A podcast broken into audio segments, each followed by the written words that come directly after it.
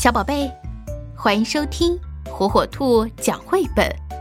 今天，火火兔要给小朋友们讲的绘本故事，名字叫《我家是动物园》。嗨，我叫祥太，是个小男孩。其实呢，我是只小猴子，最爱吃香蕉，爬树很拿手，也很会模仿别人。这是我的爸爸龙泰先生。其实呢，他是只大狮子，最爱吃肉，不爱吃蔬菜。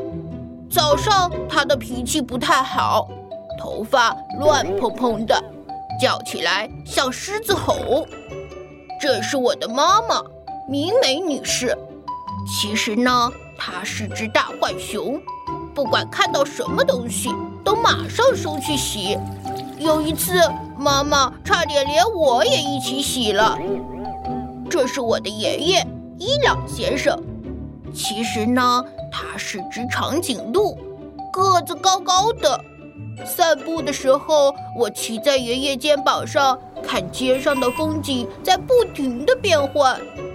这是我的奶奶早纪子女士。其实呢，她是只狐狸，很善于变化。出门的时候，他在镜子前一变，哇，变得连我都认不出来了。可是他回家时带回的礼物，肯定是油炸豆腐和饭卷。这是我的妹妹西西，其实呢，她是只小白兔，总是竖起耳朵听别人说话。